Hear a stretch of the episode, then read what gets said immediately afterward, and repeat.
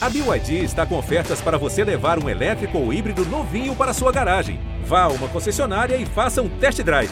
BYD, construa seus sonhos. Primeira Descida, o podcast do GE sobre futebol americano. Alô, alô, fã de NFL. É, começou mais um Primeira Descida, o podcast oficial do GE sobre futebol americano. Eu sou a Clara Casé e você não está acostumada a me ouvir fazendo essa introdução. Acontece que o Giba Pérez, meu parceiro, está na famosa Bye Week do Trabalhador Brasileiro, as famosas férias, e eu tô aqui apresentando o Primeiro Descida pela primeira vez. Então, sejam bem-vindos, espero que vocês gostem desse episódio, e não esqueçam de salvar o Primeira Descida nos agregadores de podcast de vocês e seguir a gente no Twitter, arroba pod1, o numeral Descida. E como eu não podia fazer esse episódio completamente sozinha, eu tive que chamar reforço, o nosso camisa 12 do Primeira Descida, vocês vão ouvir ele bastante aqui no mês de outubro, Adriano Albuquerque, produtor de esportes, é, luta, americano e qualquer coisa que não seja futebol ou olímpico. prazer estar aqui com você.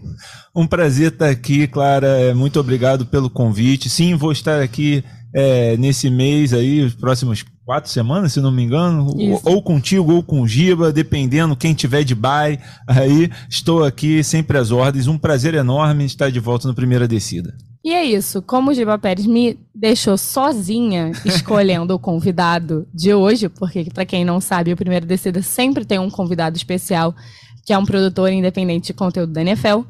Eu tive que apelar para o clubismo e chamar ele, meu amigo Alex Porto, que vocês devem conhecer como o psicólogo da NFL e, mais importante que tudo, torcedor do grandioso Philadelphia Eagles. E aí, Alex? Ei, ei gente, tudo bem? É, torcedores do último invicto, né? Não, claro.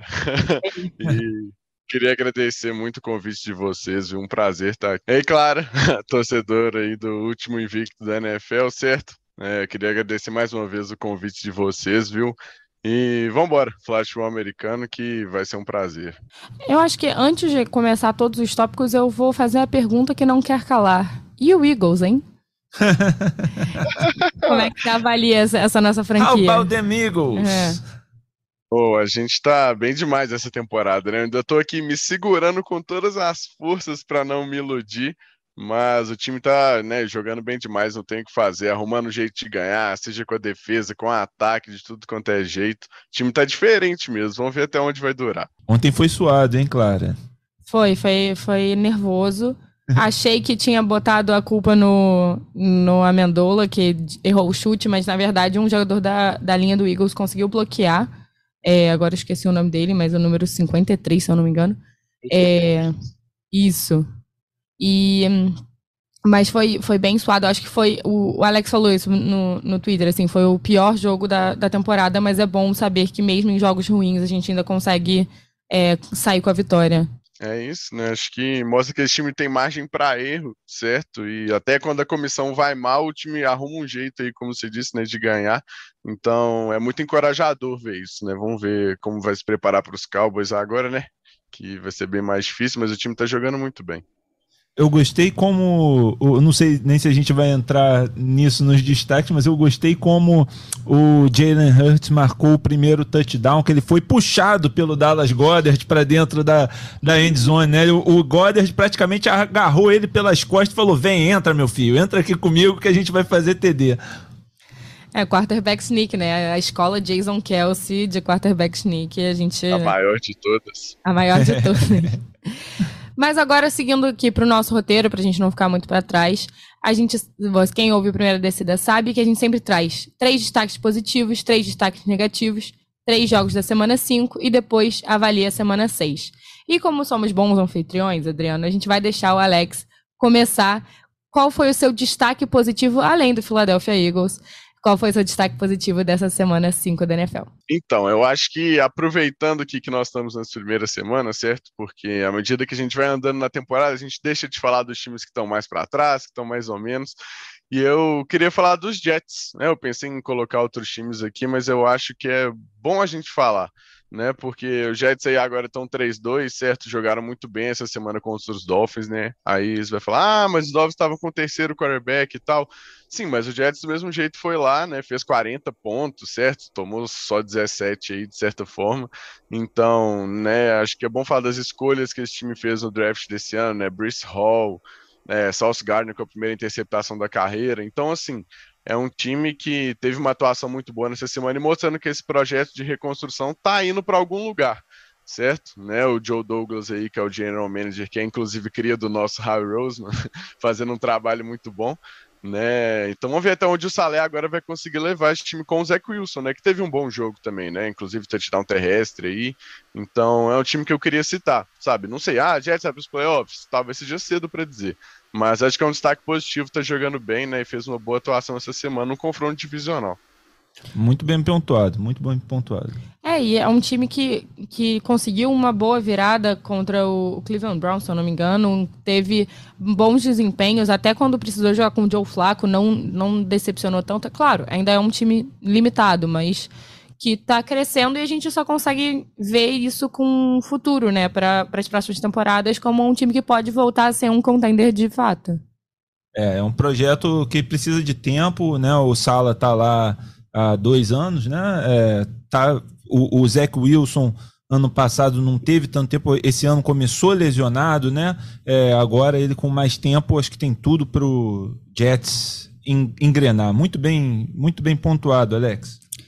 E, Adriano, se eu não estou encanada, se você não mudou de ideia em relação ao roteiro, você também vai é, ressaltar o seu destaque positivo como um time de Nova York.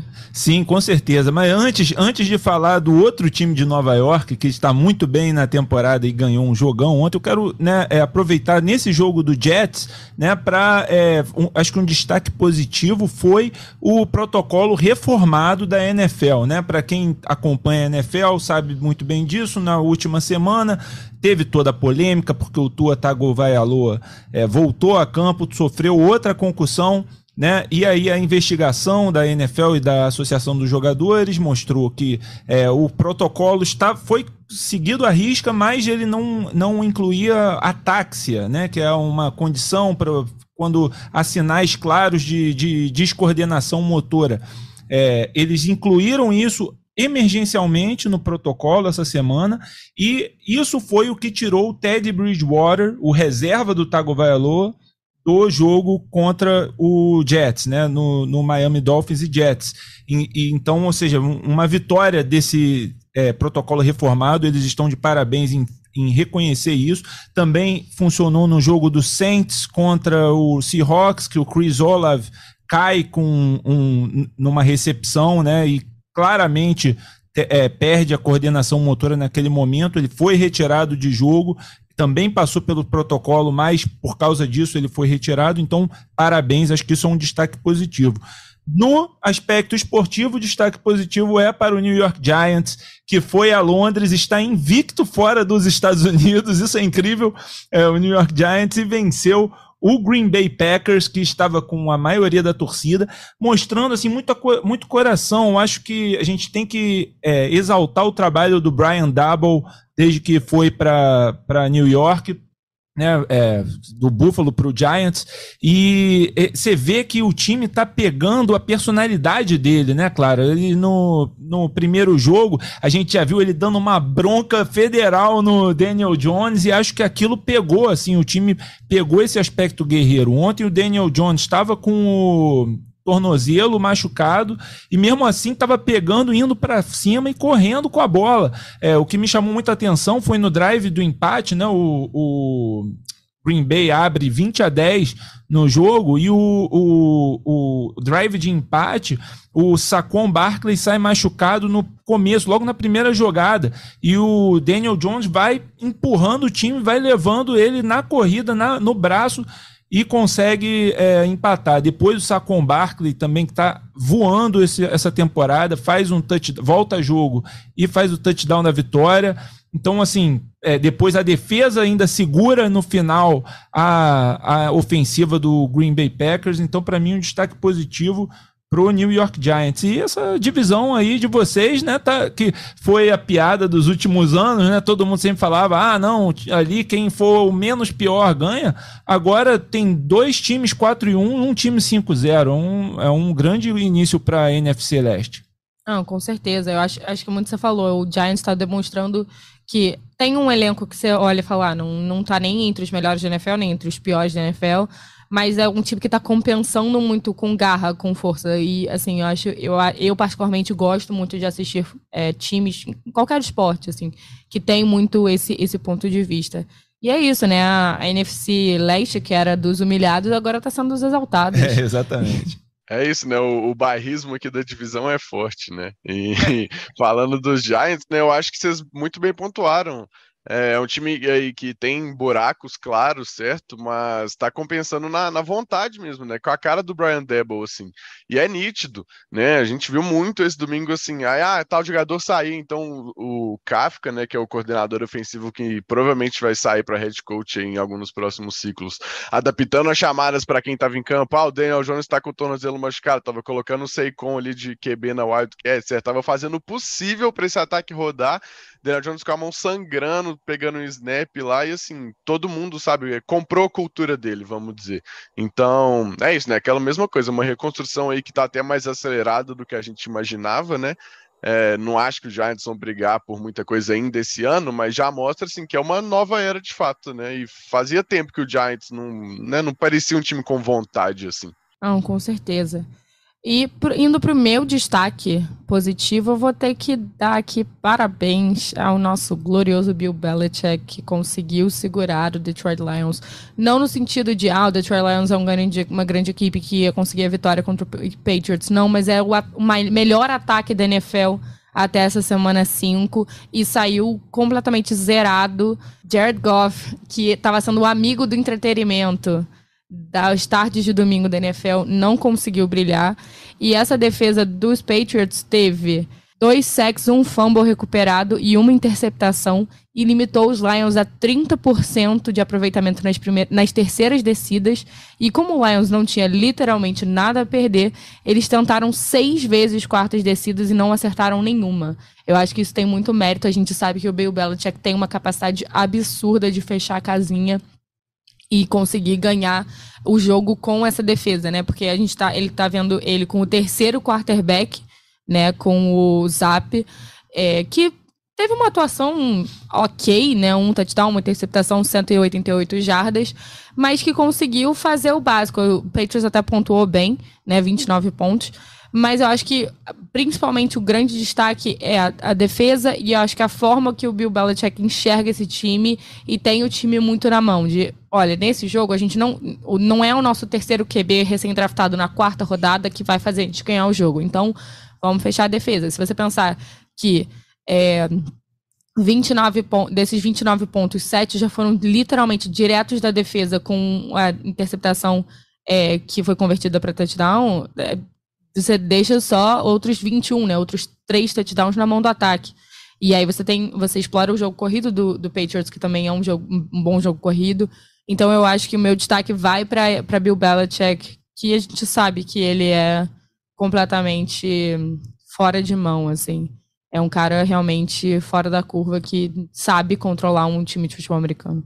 É, com certeza, um dos melhores treinadores de todos os tempos. E no ataque, né, é claro, além do, do, de estar no terceiro QB, o Damian Harris também saiu lesionado ontem, né? O que acabou sendo assim uma benção disfarçada, porque é, abriu espaço para o Ramondre Stevenson, né? Que pô, é, passou como um trator sobre a defesa do Detroit Lions. E o Jared Goff não conseguiu fazer TD, mas foi amigo do entretenimento com essa interceptação retornada, né? Ele é, pelo menos deu uma graça aí pra gente. Não, com certeza.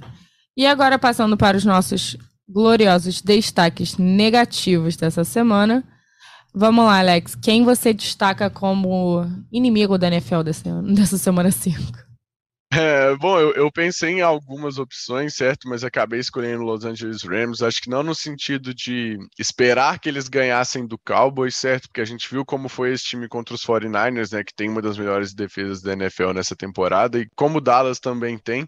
Né? Não que a gente achasse que o resultado fosse muito diferente, mas eu acho que eles apresentaram a mesma coisa, sabe? De uma semana para outra as coisas não mudaram, né? E tem, eu brinco assim, né? Tentar convencer alguém que está acompanhando a NFL agora que o Rams é o atual campeão parece um pouco complicado, né?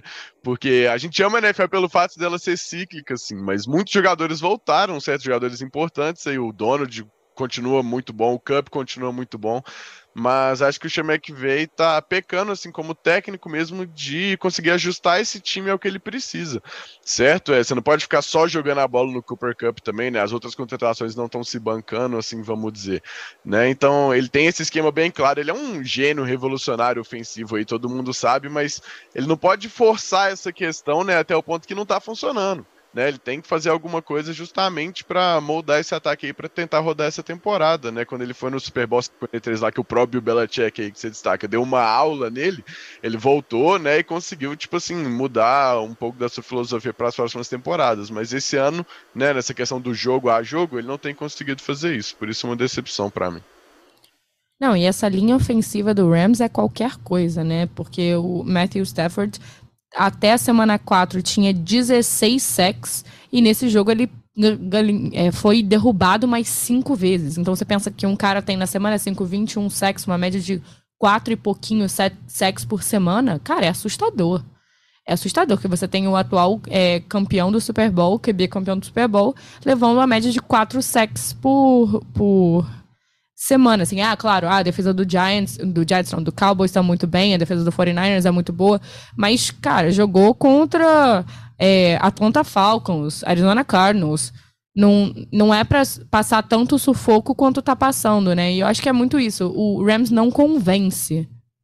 Exatamente, não convence, Clara. E assim, eu, antes da temporada, eu esperava, assim, que o, o cenário era muito favorável para o Rams voltar a disputar o, o título, né? Porque é, afinal é, é, a terra, o cenário de terra arrasada assim na NFC, né? Muitos dos melhores QBs saíram da NFC para a AFC, é, outros times em, é, em no, meio de, um, de, uma reconstrução, de um momento meio, meio maluco, né? Por exemplo, o Packers tem ainda um grande QB, mas perdeu é, algumas das melhores opções de passe do, do Aaron Rodgers, né? Você vê o, o Brady é, tinha aposentado, voltou, tá num, num problema na, na, vida pessoal dele. Então achava que ia ser um ano para o Rams, de repente, ser o raro time da NFC que repete né, como campeão. Mas realmente esse começo, a, a, você é, muito bem, a linha ofensiva tem sido um problema, porque eles não conseguem nem correr com a bola. Né, e como o Alex disse, as contratações não, não preencheram o vazio né, do Robert Woods, do do O.J. Beckham, né, que, que eles perderam, o O.J. Beckham né, tá machucado, enfim. É, o Allen Robinson, uma grande decepção até agora na temporada, com certeza.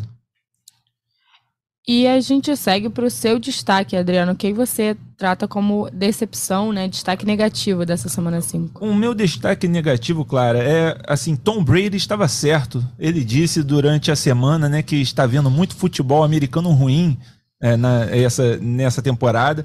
E um grande exemplo disso foi o Tuesday, o Thursday Night Football né, entre Colts e Broncos e o jogo de ontem também entre Jaguars e Texans. É, o Colts e Broncos, cara, assim, o Broncos é responsável pelos piores jogos da temporada até aqui, né? Disparado. Esse e o contra o Niners, assim, o, e o Broncos é assim, porque a sua defesa é praticamente intransponível, muito boa, e o seu ataque é inassistível. É, o que é bizarro em se tratando de Russell Wilson. Né? O, o Russell não está se entendendo com os, é, com os recebedores dele, não está se entendendo com a linha ofensiva dele. A linha ofensiva parece que não entende os movimentos nem a contagem do Russell Wilson. Eles ainda não desenvolveram a química, né? e ele está forçando alguns passes que nem estão ali nem estão presentes ali onde ele queria colocar a bola.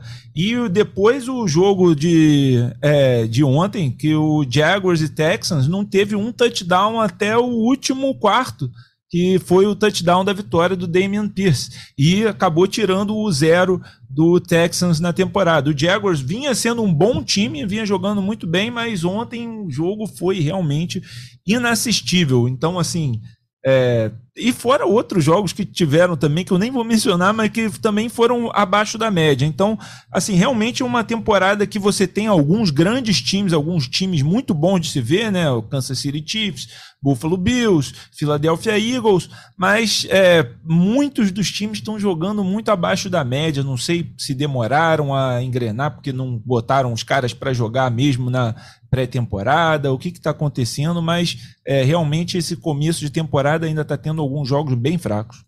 É, o, o, Denver Broncos já fez o sono Night Football contra o São Francisco 49ers, o terror Night Football agora contra o o Indianapolis Colts, falta só o medonho Night Football é. na segunda-feira para completar a tríplice coroa, né? Quando, quando que tem? Vai, deve ter, né? O Broncos vai estar tá no. Tem um monte de horário nobre. Não, aguardem, gente. O próximo Monday Night do Broncos vai ser o medonho Night Football. E, cara, é, realmente, a gente falou, a gente falou bastante, né, na, na, no episódio passado, sobre como o Russell Wilson não conseguiu achar esse time do Broncos. Assim, é, é um pouco até assustador, assim, me faz questionar, tipo, caraca, será que o Russell Wilson acabou, assim, no sentido de, será que ele vai conseguir se reinventar é, nesse time do, do Broncos? E, e rolava muito um, um boato de querer trazer o Russell Wilson para a Filadélfia, né, Alex? Pois é, acho que assim, nos livramos dessa, sabe? Por mais que eu ainda acho que é cedo, né? Eu penso assim, no Peyton Manning, claro que ele não é a mesma coisa do Peyton Manning, né? Mas quando o Peyton Manning chegou em Denver foi assim também, sabe? Ele tem que se adaptar, ele tá num lugar diferente, ele tá com pessoas diferentes, certo? Então, assim, acho rápido, né? Se jogar fora né, 10 anos de sucesso por cinco semanas ruins. Mas tá de fato assim, feio de assistir, né? Tá difícil de ver jogos dos Broncos e talvez não melhore mesmo, né? Não sei. Mas eu ainda tô dando o benefício da dúvida para eles, sabe? Eu acho que essa questão dos jogos, assim, é, tem bastante coisa envolvida para o futebol americano estar ruim, assim como o próprio Tom Brady diz, né? A gente teve aí uma explosão ofensiva nessa última década, né? Regra, esquema, etc. E agora as defesas estão começando a contra-atacar, assim, vamos dizer, colocando mais safeties no fundo do campo para proteger o passe, né? Você pode ver que os melhores ataques dessa temporada são times que correm bem com a bola, né? Browns, Falcons, Eagles, né? Seahawks até, né? São times que estão conseguindo então responder isso correndo bem, né? Então acho que é uma questão dos ataques se adaptarem assim. Você vê Bengals, Broncos, Bucks aí que tem QBs excelentes, não estão conseguindo produzir muito, né? Justamente pela falta do jogo terrestre, que é importante também, né? Ele talvez nunca vai voltar a ser dominante quanto aéreo, mas acho que é uma questão aí, né? Dos ataques pegarem assim, essas novas tendências para a gente voltar a ver um futebol americano melhor apresentado aí, porque tá difícil. É sempre legal, né, Alex, a gente ter é, uma diversidade de approaches ofensivos né, no jogo. A gente é, passou por uma época em que estava todo mundo muito é, preocupado em fazer spread offense, é, muito preocupado em jogar a bola longa, e agora você tem alguns times que alternam isso, que, que tem mais jogo corrido. Você está vendo uma maior diversidade de jogo também, né? Isso, isso é positivo, assim, eu acho esse é um, é um lado positivo. Agora, é, o, o, como, como você disse, medo futebol. Medonho. Medonho vai ser na próxima semana já. Ah, Porque é? Broncos e Chargers um descanso. enfrentam na semana 6. Eles vão fazer a trilogia agora. Gente, é, foram três semanas seguidas. É, não, não é possível. É, mas uma coisa que eu fiquei, eu até falei brincando, mas eu fiquei me questionando assim, se depois de fazer efeito. Será que o, o ar efeito de Denver faz diferença pro Russell Wilson? Porque ele jogava a nível do mar, né? E o cara sair de jogar, sei lá quantos mil anos a nível do mar e do lado do mar, né? Como é o, o estádio do do Seattle para ir lá para as montanhas de Denver. Talvez isso faça. Eu falei brincando, tipo, ah, o, o ar rarefeito não tá fazendo, não tá fazendo bem. Mas a gente fala tanto de, ah, quando um time vai jogar na Libertadores, de, ah, não, a altitude, não sei o que afeta o time. Talvez isso pese também para o cara conseguir se adaptar, né? Fazer essa adaptação que o, o Alex falou de, de clima, de time, de cidade, mas também de condição de jogo, né?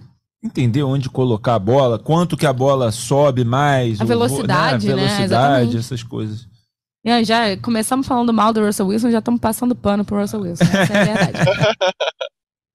Não, eu ia botar no meu destaque negativo, porque a gente preencheu esse, esse roteiro antes do, do jogo de ontem à noite.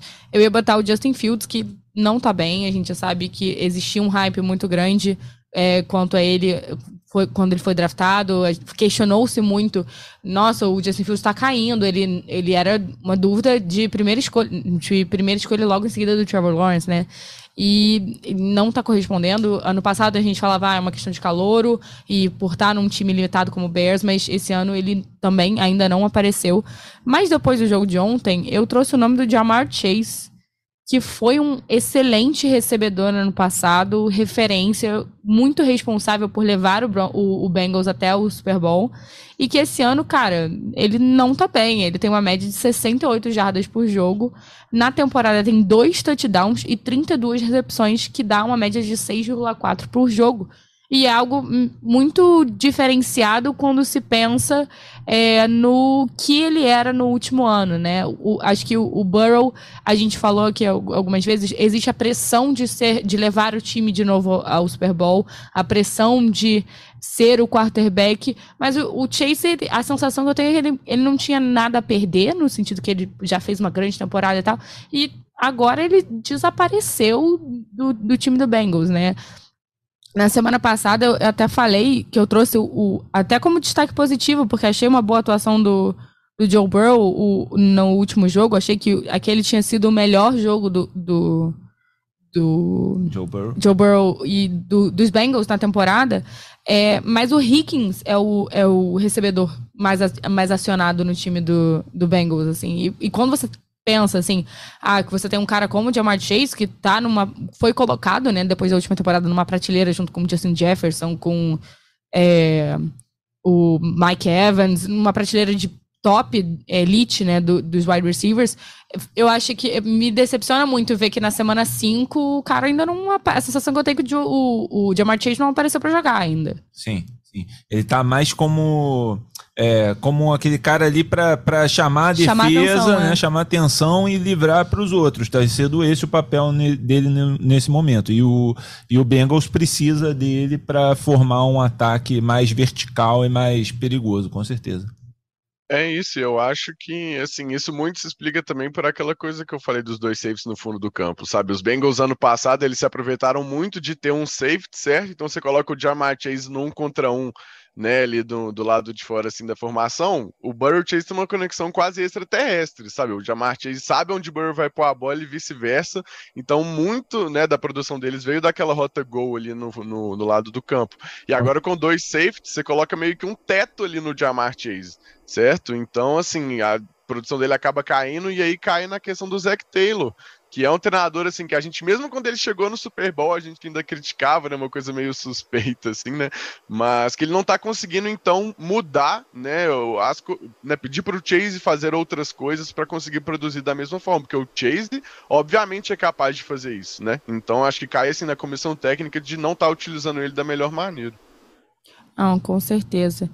É, vamos lá, para o melhor jogo. Melhor é a força de expressão, né? O jogo que chamou atenção nessa semana 5. Porque o melhor jogo todo mundo ia botar a mesma coisa toda semana, porque não tem jogo que tem de jogo ruim acontecendo, é triste. não, e o que tem e jogo bom provavelmente vai ser o melhor da, do, da rodada, provavelmente vai ser uma é, unanimidade. É, exatamente.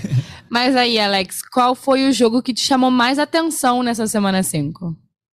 Eu gostei muito de Chargers e Browns, né, nessa semana, assim, foi um jogo bem pegado, né, os Browns aí com ataque terrestre excelente, Nick Chubb para mim o melhor running back da liga, certo? Um Jacob Brissett aí que nessas semanas vem surpreendendo, né, conseguindo rodar o sistema aí do, do Kevin Stefanski, que é um head coach muito bom, né? É, a Mari Cooper mostrando que veio aí, né? Sendo o wide receiver 1 do time.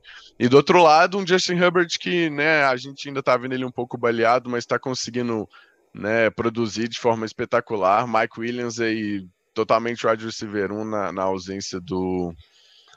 Esqueci o nome dele. do... Enfim, né? E o Austin Eckler aí também. Keenan Allen. isso mesmo.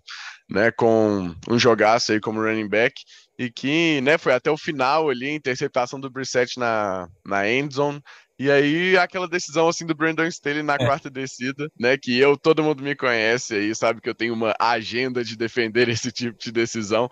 Então assim, aquela coisa, você tá com a bola na mão, você precisa de uma jarda, sabe? Eu acho que faz bastante sentido se arriscar e tentar conseguir uma jarda do que devolver a bola para o seu adversário, né? E aí ele terá a chance de pontuar.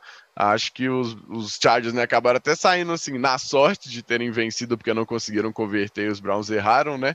Mas eu gosto dessa decisão, sabe? Dessa coisa agressiva de falar assim: oh, eu confio nos meus jogadores, vou ganhar uma jarda aqui, e aí era 100% de vitória. Vamos entrar nesse debate aí, porque é, eu, eu concordo, Alex, é, com, com essa ideia de ser mais agressivo sempre nessas situações. Contudo, ontem é, o, o Bengals não tinha timeout. Não, o Bengals não, desculpa, o Browns não tinha timeouts. Eles estavam na. E o Chargers estava no próprio campo defensivo com uma quarta para dois. E eles tentam um passe tendo o Austin Eckler, né? Tenta um passe é, que apareceu forçado. O, o, jogador tava, não lembro se era para o Mike Williams, era para o Mike Williams, era, né? Ele estava bem coberto, né? É, tá, ok, talvez estava na é, no mano a mano, mas ele estava muito bem coberto. Então foi uma bola forçada, muito rápida, muito jogada que ele tem que jogar sob pressão porque numa quarta, né? O, a defesa vai vai jogar tudo em cima de você. É, e deixou o Browns, que só precisava de um field goal, né? não precisava de um touchdown, só precisava de um field goal muito, muito perto do, do gol. E foi ele, o, o Brandon Staley foi realmente salvo pelo erro do chute, porque esse, é, e era um calouro, né? Acho que ele bancou talvez nisso. Ó, o calouro vai, vai errar o chute se a gente perder aqui. Mas é, eu geralmente eu concordo, mas eu achei que a chamada foi errada é, para conseguir uma quarta para dois e é, principalmente pela posição e pelo tempo restante, pelo, pelo é, número de timeouts que o outro time não tinha, cara, joga o, o punch lá, joga eles para perto da end zone deles e, e confia na sua defesa que eles não vão conseguir percorrer, sei lá, 50 jardas para conseguir o chute da vitória. Ah, não, eu, eu sou mais da escola completamente lelés da Cuca do Peterson de quarta descida. Eu sou é muito. É isso, a gente sabe descida. que dá certo, claro. A gente sabe que dá certo, é isso. É a escola do Doug Peterson de quarta descida, para mim. Cara, eu. Claro que existem situações que, como você falou, acho que é, foi muito mais o problema da, da jogada ser chamada errada do que da tentativa de quarta descida, né? É, se você vai chamar um passe na linha de uma jarda, não, não vai dar certo, entendeu? É, o Russell Wilson que eu diga. É, mas, mas eu acho que, assim, eu, eu gosto muito dessa atitude. Eu acho que mostra um pouco também, tipo, o, isso que o, que o Alex falou, assim, confio nos meus jogadores, confio no meu ataque. E, e se dá certo aquela quarta descida, a gente, a gente já tá falando o, o, oposto, né? De tipo, ah, que grande decisão, essa quarta descida aniquilou o jogo, não deu a menor chance, não sei o que, não, não, não, não. Então eu acho, eu acho que é, um, é claro, uma, uma uma via de mão dupla, né? Pode dar muito certo, pode dar muito errado. Mas eu, eu, eu tendo a é, ir para essa, essa questão do, da ofensiva mesmo. É claro que você não vai fazer uma quarta para quarta para uma na sua linha de 10 jardas. Isso aí é pedir demais. Mas é, eu gosto mais desse estilo mais meio atentado de viver a vida. É, na NFL só. Não é isso, assim, eu acho. Na vida não, né? Na vida você... Não, na vida eu sou mais de boa, né? É o que eu sou maluco. Mas eu queria é. saber o seguinte: se vocês estivessem lá no lugar, será que você, com o emprego em jogo, será que vocês faria, tomariam essa decisão? Com certeza. Eu acho que é, é a decisão assim, que me dá mais chances de vencer, sabe? Cara, eu acho que assim, eu concordo. Já, eu concordo que muitas vezes dá mais chance de vencer. Ontem, naquela situação ali, eu não acho que dava mais chance de vencer. Mas, enfim, é, já debatemos isso, vocês já expuseram o seu lado, eu expus o meu lado também. É, então, continuando para esse expor seu lado, Adriano, qual é o seu jogo que você destaca aí nessa semana? Assim, não foi nem o jogo assim que eu, que eu tô destacando, mas é mais pelo, pelo lado legal, né, que teve no jogo do Tennessee Titans contra o Washington Commanders, que foi o retorno do Brian Robinson, né, o novato é, que foi baleado na, na perna, né, se não me engano, foi é, do, num assalto, numa tentativa de assalto é, antes da temporada, ainda durante a pré-temporada temporada ele vinha sendo é, tido como um cara que ia ser o principal running back do Washington Commanders, é, foi baleado, teve que ir para o hospital, é, perdeu algumas rodadas e ontem ele finalmente voltou a jogar, jogou bem, é, quer dizer, não jogou tão bem, na verdade, ele, ele, a média de, de jardas por corrida não foi grande coisa, mas incompreensível para um retorno dele, foi o cara mais utilizado do backfield, mas ao mesmo tempo também o Washington teve atrás no, no placar por quase todo o jogo, então o script do jogo não favoreceu ele, né? O, o Washington teve que botar as mãos, a, a bola nas mãos do Carson Wentz, né? Quase todo o jogo, e né, vocês sabem sabem muito bem que isso não, nem sempre dá muito certo. É, e acabou, inclusive, né, que o, o Wentz até jogou bem, o time estava em posição de virar o jogo, mas ele foi interceptado na última bola do jogo, tentando um touchdown, se não me engano, uma quarta descida, inclusive. É, mas é, foi um bom jogo e acho que vale pelo retorno do Brian Robinson, acho que foi o destaque positivo, é, outro destaque positivo para a gente ter nessa rodada. Não, com certeza. Eu, vi, eu, sou, eu sou a pessoa facilmente convencida por vídeos institucionais de equipes esportivas. eu, eu choro, eu fico emocionada. E aí eu, eu fiquei emocionada num vídeo que o, o Commanders postou da, da entrada dele no campo, né? Ele, ele colocando capacete naquele túnel, a fumaça saindo, ele entrando no campo, assim, você, você via que ele, ele tava visivelmente emocionado, ele estava muito feliz de estar ali. Acho que é, é muito legal, assim, você vê essas histórias de de superação mesmo, né? Porque o cara vi, se viu baleado com dois tiros na coxa e sendo um atleta profissional que precisa da perna dele literalmente para fazer o que ele faz da vida, sabe? Eu acho que é, foi, foi uma, uma coisa marcante, assim, é, da, da rodada mesmo.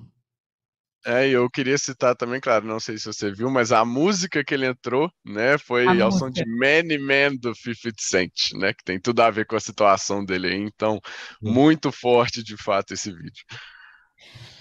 E aí, eu tinha colocado aqui no roteiro Ravens e Bengals para destacar, mas hoje uma notícia me fez mudar de ideia que destacar Carolina Panthers e São Francisco 49ers, porque esse foi o jogo que derrubou, né, demitiu o Matt Rule, que não é mais técnico dos Panthers. Essa notícia saiu agora há pouco. É, e acho que é, é, um, é, uma coisa bem marcante para o time do Panthers, né? Que vinha sofrendo. É, antes você dizia, ah, o problema é que quando. Você falava, ah, o Panthers tem um bom elenco, mas o Cam Newton saiu ou machucou e não tem um bom quarterback. Ah, o, o, o Panthers tem um bom elenco, mas o quarterback não deu certo. Aí troca de quarterback, troca de ataque, Verdade. troca de não sei o quê. E eu acho que chegou-se num ponto que você falou, cara, não, não dá mais. A gente tá no terceiro, quarto quarterback depois que o Cam Newton saiu e o time não vai para frente. E você olha e volta e percebe que o problema talvez seja nessa comissão técnica, né? O Matt Rule não estava fazendo um bom trabalho. Na última temporada também não fez um bom trabalho. O Panthers sofreu bastante. É claro, é um elenco limitado, é um elenco que depende muito do McCaffrey, mas você via um jogo do, do Panthers com jogada mal chamada, com. Se você olhava, gente, um, você depende do McCaffrey, chama a jogada com ele, entendeu? Não Sim. inventa. Sim. Então, acho que foi uma coisa bem marcante, não não é, pelo jogo em si, mas por essa situação, no que o jogo é, acarretou, né? Essa, essa demissão do Matt Rule e, e, é algo muito inusitado, né? A gente vê pouquíssimos times da NFL demitindo o técnico no meio da temporada. Verdade. É, e, então, é, é acho que o Panthers começa hoje, na semana 5, o processo de reconstrução para 2023 né? No sentido de segura as pontas, vamos, vamos ver que, que, no que, que dá, vamos tentar achar um outro head coach e, é, e pensar, cara, honestamente, no draft do ano que vem e entender o que, que o time precisa, qual é a nova visão do time, né? Porque a gente sabe que a NFL é um, é um. O futebol americano é um esporte que a comissão técnica interfere muito. Né? Não, é, não é aquela coisa do, do futebol é, brasileiro, entre aspas, né? O futebol da bola redonda, que o técnico tá ali para passar orientação, mas na hora de decidir é o, o, a cabeça do jogador, né? Claro que tem um pouco isso na NFL, mas você, a partir do momento que você faz jogadas combinadas, rotas, na NFL tudo, na verdade, é uma grande jogada ensaiada. Então, eu acho que você tem muito dedo da comissão técnica é, no esporte e você mudar de técnico afeta completamente o time. Você, a gente vê é, que nenhum time da NFL que a gente fala, tipo, ah, do Giants, do Jets, do próprio Eagles, que passou por uma reconstrução depois que saiu o Wentz, o Peterson.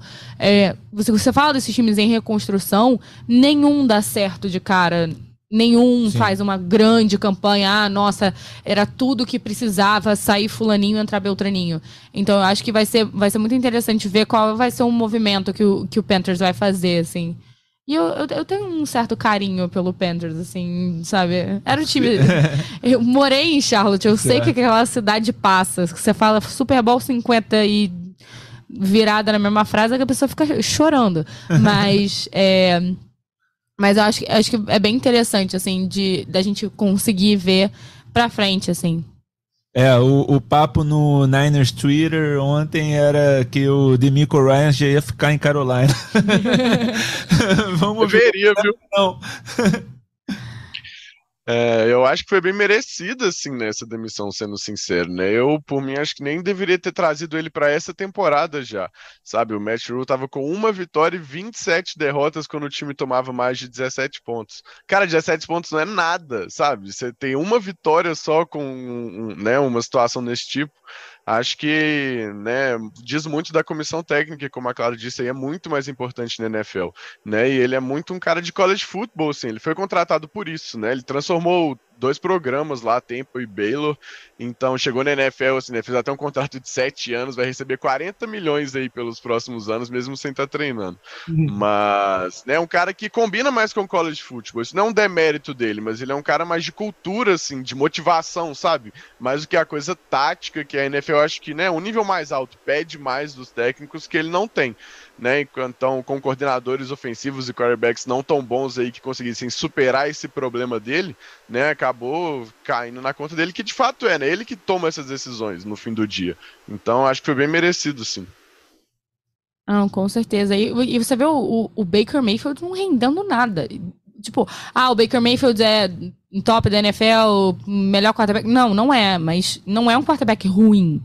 A gente não, não tá falando do reserva do reserva. Não, era um cara que comandava o Cleveland Browns até a temporada passada, que tem é, cacife, sim, para liderar um time. Não que seja um, um time super bom, mas liderar um time para brigar por, por playoffs não é nada impossível, sabe? Com certeza. Então eu acho, eu acho que foi, como o Alex falou, uma, uma decisão justa. E vamos lá, acabando semana 5, a gente é, novamente, a gente anunciou no Twitter, mas anunciando agora no podcast para quem está ouvindo, é, por questões de trabalho e por questões de agenda do Alex, a gente está precisando de gravar esse, esse episódio na segunda-feira à tarde. Por isso que o Monday Night Football não foi citado no episódio. A gente vai tentar fazer uma, uns comentários lá no, no Twitter do podcast. Mas foi uma questão mesmo é, extraordinária. Para semana que vem a gente já está com tudo acertadinho para voltar a gravar na terça, mas é só para ressaltar, a gente pede desculpa para os torcedores do Chiefs e do Raiders, é, mas para ressaltar que a gente não vai citar esse jogo, que eu acho que vai ser um bom jogo, né? Mas vamos então para a semana 6. Semana 6, os dois colocaram os mesmos jogos. Eu ia inventar de colocar um terceiro, falei, não vou, porque são esses jogos mesmo, não, não tem mais nenhum. Então, Alex, qual é o seu destaque para a semana 6? Pois é, eu na hora que vi lá que o Adriano já tinha colocado, às vezes eu falei, eu faço questão de colocar os dois, sabe? Tem que ser esses dois jogos, né? Eu, vou falar aqui do meu próprio time, deixa aí pra, né? Acho que o Adriano fala do outro, mas queria destacar o Eagles e Cowboys aqui, né? No Sunday Night Football da semana 6, que vai ser um jogão né? Eagles aí 5-0 jogando em casa, o Cowboys aí com uma das melhores defesas da temporada, mesmo sem o deck, né, empurrando lá no ataque, a defesa tá segurando, o time tá 4-1. Então, vai valer aí a liderança da divisão, né, que como o Adriano disse aí, tá sendo uma das melhores da NFL nessa temporada. E vai ser um jogo que vai dizer muito dos dois times, certo? Tanto os Cowboys assim de, beleza, essa defesa de fato é uma unidade assim até histórica e liderada pelo Parsons, que não importa quem for o QB, vai manter o time em todos os jogos mesmo, sabe? E um teste para os Eagles, né, que está com um dos melhores ataques aí na temporada. Então, como vai ser esse ataque, né, contra essa defesa dos Cowboys aí, né? Ano passado o Eagles, né, tomou um baile aí dos Cowboys no prime time. Então, vamos ver se esse ano as coisas estão diferentes como parecem, sabe? Eu acho assim, no, a temporada não vai acabar se a gente perder, né? Tá na semana 6 ainda. Mas é um jogo que diz bastante, sabe? Acho que para tanto o time quanto o outro, né, rivalidade histórica aí, então vai ser imperdível mesmo. Não, com certeza. Vai ser um, vai ser um bom duelo né, da, da linha ofensiva do Eagles, que é uma linha muito consistente, apesar de estar com alguns problemas de lesão, tipo o Mailata é, teve um problema no ombro, perdeu o último jogo, contra uma linha defensiva do, do Cowboys, cara, que é absurda. Eu queria Michael Parsons no meu time. Sim, bota, sim. bota o Michael Parsons de um lado, o Brandon Graham do outro, acabou, entendeu? Mas eu, eu, acho, eu acho muito isso, assim, vai ser um jogo bem, bem definitivo. E posso estar falando besteira, mas eu acho que é nesse jogo que o Eagles estreia o, o capacete preto, né? É, eu também acho que é. Eu acho que é, eu, sou, eu sou uma grandiosa entusiasta do uniforme preto do Eagles. É, acho que eu tenho a superstição que o Eagles joga melhor de preto. é, ninguém me convence do contrário. Então eu, eu, adoraria ver o Eagles All Black com capacete preto nessa, nesse jogo contra os Cowboys lá em Dallas. E Adriano, você traz o outro grande jogo. Jogo muito esperado. Eu acho que, que tem tudo para ser um jogo de fase decisiva dessa AFC, né? Com certeza. Acho que é, Bills e Chiefs é o jogo da rodada, com certeza, o, o, principal jogo dessa rodada, porque é o, o jogo que a gente espera que seja a final da AFC, né? São os dois grandes favoritos.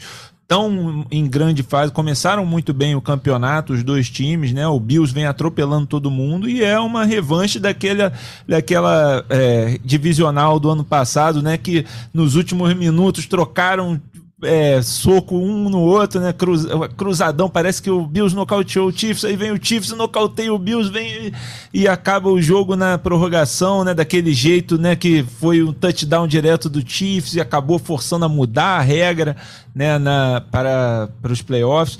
Então, assim, é um jogaço, o jogo mais esperado da rodada. Agora, comentar, eu, eu botei os dois justamente porque, assim, ah, se o, se o Alex falar de um, eu falo do outro. Mas Eagles e Cowboys, cara, é a minha rivalidade favorita da NFL, tá? Eu gosto muito, acho que é, dois times que não se gostam e que sempre, sempre fazem jogos bons, mesmo quando os dois times estão muito mal, os jogos sempre são interessantes. Então, assim, um ótimo jogo pro Sunday Night Football. Dois times que não se gostam e assumem que não se gostam claro. perfeitamente. É... Ah, eu não, não, eu poderia falar de outros jogos. Tem, tem alguns aqui tem até. alguns interessantes, tá? Mas não, hum. não vou falar, não. não. Esses dois aí tá bom. Já falei dos dois, já dei pitaco nos dois. É, acho que a gente pode passar agora pro Two Minute Morning, que é o quadro que toda semana tem com um convidado no Primeira Descida, um ping-pong para a gente conhecer melhor sobre a pessoa, conhecer melhor sobre os gostos e interesses de NFL. Mas, como essa é a primeira vez do Adriano, vou fazer primeiro com ele, depois eu faço com o Alex, que são as respostas que eu estou muito curiosa para descobrir. é, mas fazer primeiro com o Adriano. Adriano, qual é o seu jogador favorito da NFL? Pode ser até histórico. Não, é, é o Tom Brady, é o meu jogador favorito. Eu nem precisa justificar. Você quer, eu ia falar, pode justificar se quiser, fala. mas não precisa. Eu acho que eu sou a única pessoa que não fala Tom Brady nessa pergunta. É, e por que você é torcedor do São Francisco 49ers? Sim. E por que o São Francisco 49ers? Bom, claro, eu, eu já tô com uma idadezinha, né? Eu tenho 40 anos já. Eu assisto há 30 anos NFL. Eu comecei a ver então em 92 né, o primeiro jogo que eu vi foi Super Bowl Washington Redskins e Buffalo Bills. Nessa época, o Niners tinha acabado de vir de quatro títulos, consecu é, não consecutivos, né, mas quatro títulos na NFL nos anos 80, era o time dos anos 80, tinha o Steve Young, o Jerry Rice, e eu me apaixonei, né? Pô, pô, esse time aqui parece maneiro, pô, gostei das cores também. Aí, é, pouco depois, dois, três anos depois, eles ganham o Super Bowl, o Steve Young finalmente ganha o Super Bowl, né? Depois de ser reserva do Joe Montana por tanto tempo. Então, assim, virou uma paixão e por isso que eu torço pro Niners. E aí eu queria que você falasse também um jogo marcante para você. Ó, é, claro, assim, eu, eu sou indie, tá? Eu, eu assim, eu, eu não sou muito mainstream. Eu adoro a NFL, tem muitos jogos marcantes, mas eu quero destacar dois jogos que foram fora da NFL, até pro pessoal talvez pesquisar e, e conhecer fora da NFL também. Um foi no college, que é o Fiesta Bowl de 2007. Boise State Broncos contra Oklahoma Sooners. 43 a 42. Se você nunca viu esse jogo, procure.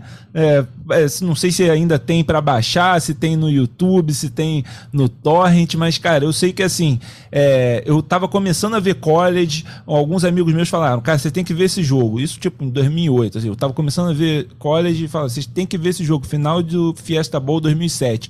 Cara, o, o o Boise State abre 28 a 10, o, o Oklahoma Sooners marca 25 pontos consecutivos e vira o jogo.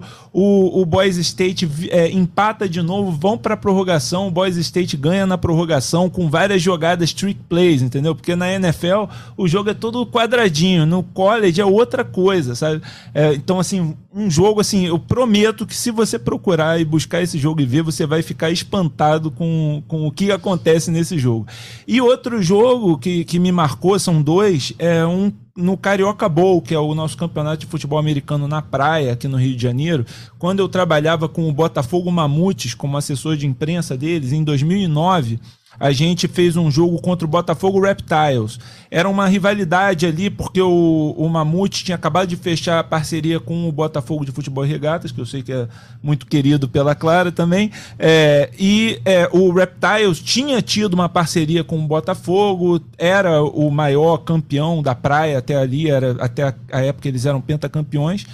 E eles abrem 21 a 0 não, 21 a 3, perdão, contra nós. E no segundo tempo o Mamutes vira e faz 22 a, a 21. Esse foi o jogo assim que é, eu vi que realmente no futebol americano nenhuma, nenhuma vantagem está segura. Você pode reagir de qualquer desvantagem no futebol americano. Por isso que até quando o Patriots vira o jogo contra o Atlanta Falcons no Super Bowl, pensei, ah, a gente já fez isso aí. E aí, agora, se você pudesse ter qualquer jogador em atividade no seu time, qual você teria? Tom Brady, né?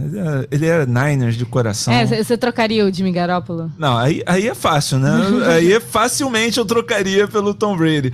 E mesmo o Tom Brady agora, assim, só para encerrar a carreira no, no, Niners, né? Ano, esse no começo do ano teve um boato desse. Eu falei, cara, traz, traz, deixa ele encerrar o, com, com a camisa do Niners. Depois da série do Agora São Mengão, vai ser Agora São Ninersão. É. é. E se você pudesse mudar o resultado de um jogo na história da NFL, qual você mudaria? Olha, surpreendentemente não é nenhum dos Super Bowls. Claramente eu, eu gostaria né, de ter vencido os dois Super Bowls que o Niners perdeu, mas eu, eu teria mudado a final da NFC de 2014, 2013 e 14, que é contra o Seattle Seahawks. Eu gostava muito do Kaepernick, é, o, o, Niners domina o primeiro tempo daquele jogo, o Seahawks volta, vira o jogo, o Niners sofre algumas lesões, é, vem numa é, reação furiosa ali nos últimos segundos, mas na última jogada o Kaepernick joga para o Crabtree no canto da, da end zone, o Richard Sherman desvia, o Cam Chancellor intercepta.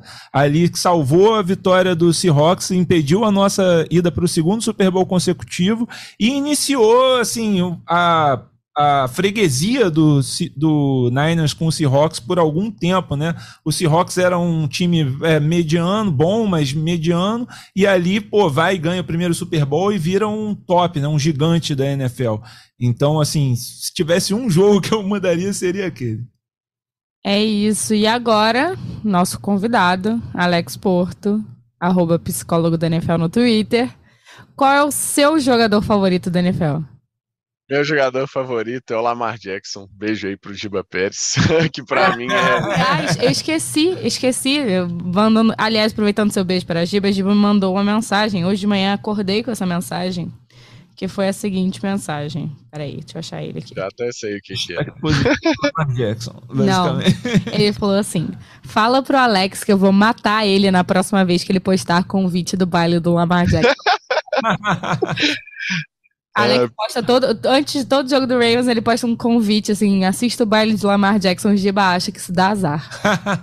pois é, assim, toda vez que o Ravens joga no horário nobre, eu coloco esse convite e a torcida fala que dá muita zica, assim. Só que quando, quando o Ravens ganha, ninguém fala nada, sabe? Igual ontem. É meio desse, assim, só vem um lado da história. E aí, agora a pergunta de um milhão de dólares: por que você escolheu o grandioso Philadelphia Eagles? Eu escolhi os Eagles porque foi o seguinte, eu tava numa viagem, certo? Eu fiz um, um, intercâmbio, assim, e eu já conheci futebol americano, o primeiro jogo que eu vi foi o Super Bowl 49, é, mas eu vi, assim, uma coisa ou outra, sabe aquela coisa que você acompanha de longe, assim, e quando eu tava viajando, então eu lá imerso, assim, na cultura, né, dos Estados Unidos, assisti vários jogos da temporada, e acabou sendo a temporada que o Eagles ganhou, né, então eu, eu cheguei assim, acabou a temporada, tá falando, agora eu vou pesquisar os times, né, não sei o que, a história de cada um, ver quem que eu vou torcer, mas meu coração já tinha dono, assim, o time me escolheu, sabe, não, não teve muito como.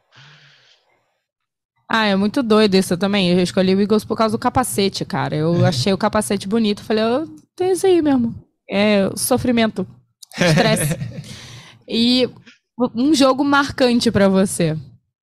Ah, acho que esse não tem como fugir do óbvio, né? O Super Bowl 52, assim, que acho que foi ali um, um momento que eu vi o quanto o futebol americano pode ser especial sabe? Que de fato me apaixonei de vez, assim, e nunca mais olhei para trás, né? Foi um jogo ali que eu tinha visto toda a construção da temporada pela primeira vez até chegar ali, certo? E foi um espetáculo, né? Até hoje o jogo com mais jardas, né, na história da NFL, né? Lá cá, Tom Brady, a maior dinastia aí de todas, contra o Nick Foles, que era um, né, um QB reserva e um underdog, né, mostrando que né? Todo domingo tudo pode acontecer, certo? Então eu vendo na casa de, uns, de um amigo meu, certo? Então vendo com gente, assim, com a galera, né? Que foi muito emocionante o jogo.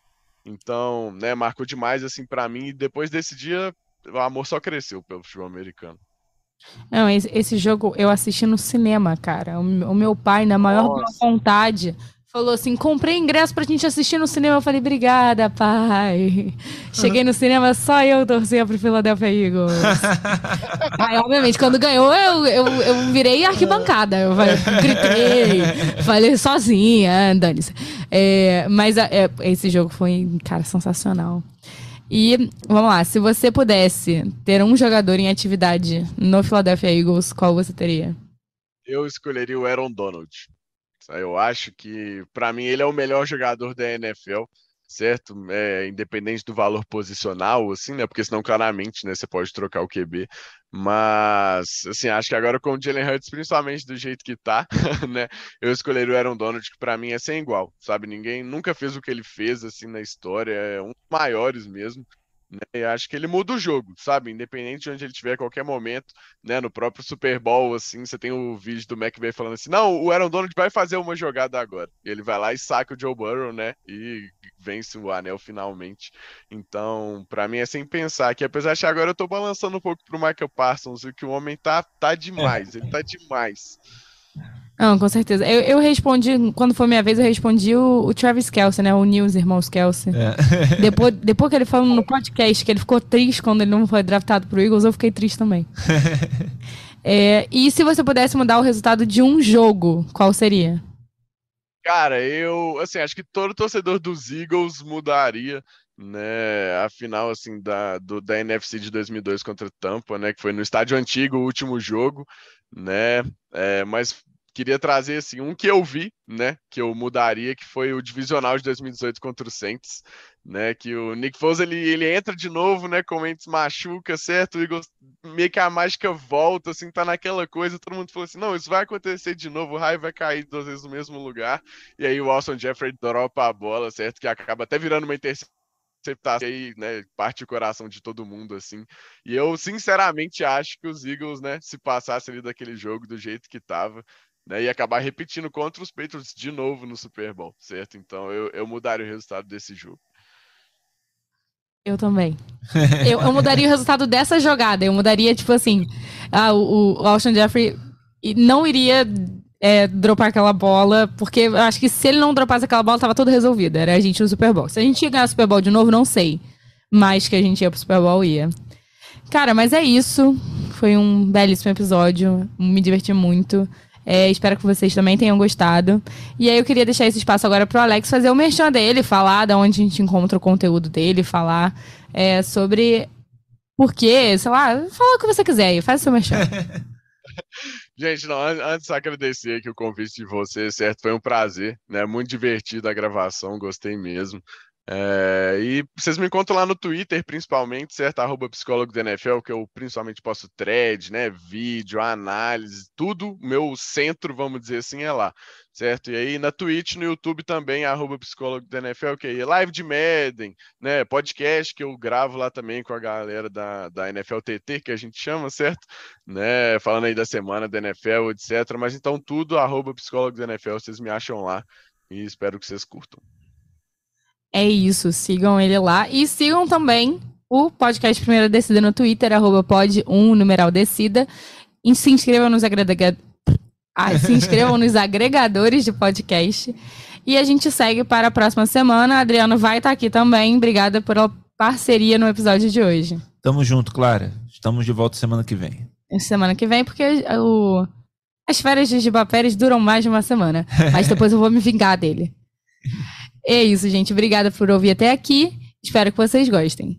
É, esse podcast tem edição de Isabela Abreu, coordenação de Rafael Barros e gerência de André Amaral.